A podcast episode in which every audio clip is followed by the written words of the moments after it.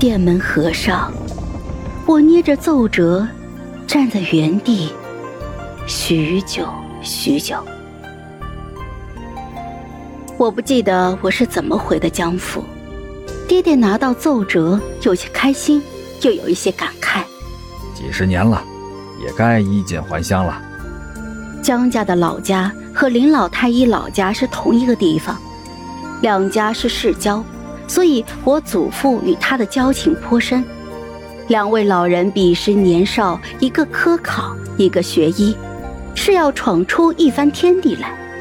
如今却是满脑子的回到家乡。离开京城的那一天，好多人来送别。宋双换上了新裁的箭袖胡服，拿着一杆红缨枪，哼，好看吧？等你走了之后，我就随我大兄去边塞了。新帝圣明，允了我随军。好看，勉强承认今天你是满京城最好看的。宋双耍了一套枪法炫技给我看。哼不和你争好看不好看了，我去了边塞，指定变丑。哼！张娇娇挺着已经很明显的肚子，给我带了大包小包的零嘴。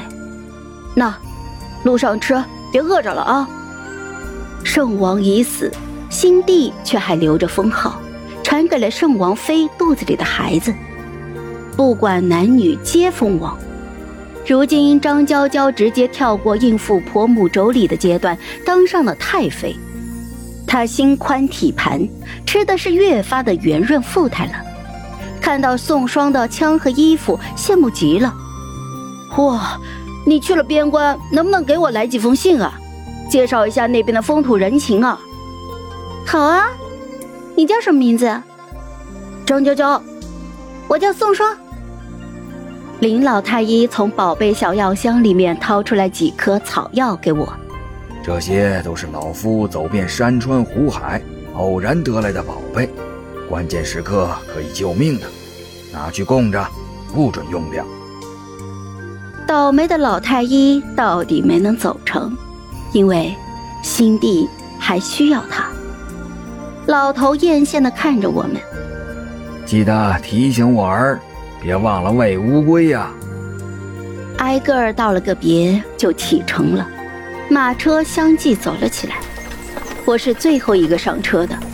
临上车之前，我到底还是回头望了一眼。高高的城楼之上，孤零零的站着一个人影，太远了，太模糊了，看不真切。后来年岁更迭。此去经年，往回一想，我才明白，这是我看荣望的最后一眼。